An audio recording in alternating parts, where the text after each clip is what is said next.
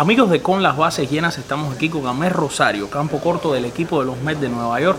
Ya comenzó los sprint training, ya se escucha ya el sonido del bate con la pelota. Amés, ¿cómo te has sentido en estos primeros días de prácticas con los Mets? Bueno, me siento bastante bien.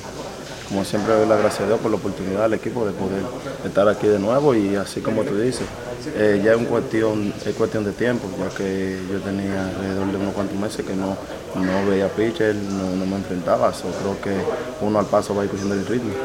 Este equipo, Ahmed, todas las proyecciones los están dando como el equipo que va a ganar el este de la Liga Nacional. ¿Sienten ustedes algún tipo de presión de saber que muchos ojos están girados a los Mets de Nueva York? Bueno, para mí no creo. ¿Me entiendes? Creo que si el equipo se mantiene saludable, como yo siempre digo, el, el, equipo va a estar en la pelea. Nosotros tenemos muchos jugadores jóvenes, muchos veteranos, en lo cual hacen buen conjunto y, y lo importante es que siempre nos mantenemos apoyándonos uno al otro.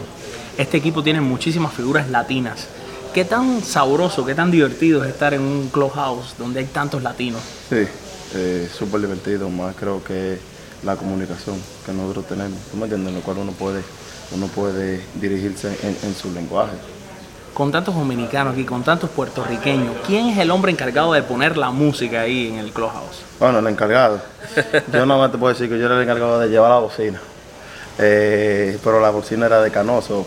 Creo que es el hombre y es el hombre que siempre se mantiene apoyándonos, no solo a mí, sino a los americanos también. Es el hombre de la fiesta entonces. Es el hombre, no te puedo decir de la, de la, de, de la fiesta, tú me entiendes, es el hombre de que se encarga de, de, de, poner la musiquita aquí adentro. La buena. La buena.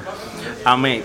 El béisbol invernal, ¿qué importancia le atribuyes en tu carrera como pelotero? Bueno, te puedo decir, yo nunca he, he, he sentido ese saborcito de jugar al invernal, pero creo que como todo dominicano le gustaría jugar en su país, ¿tú me entiendes? Ya que uno tiene familia, que lo cual no tienen la posibilidad de, poner, de poder venir aquí y siempre me lo dicen que quieren que yo juegue, pero ya es su decisión del equipo.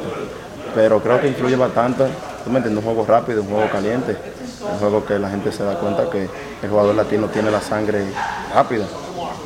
Ahora, finalmente, un mensaje que le puedas mandar a todos esos seguidores latinos, sobre todo los dominicanos, que siguen con las bases llenas. Bueno, que nos apoyen, eso es lo más importante. Cuando nosotros sentimos ese apoyo y ese carisma de, la, de, la, de, de, los latinos, eso nos hace sentir bastante bien y nosotros seguir representando lo que es eh, eh, los jugadores latinos. Muchas gracias, Mike. Gracias a ti.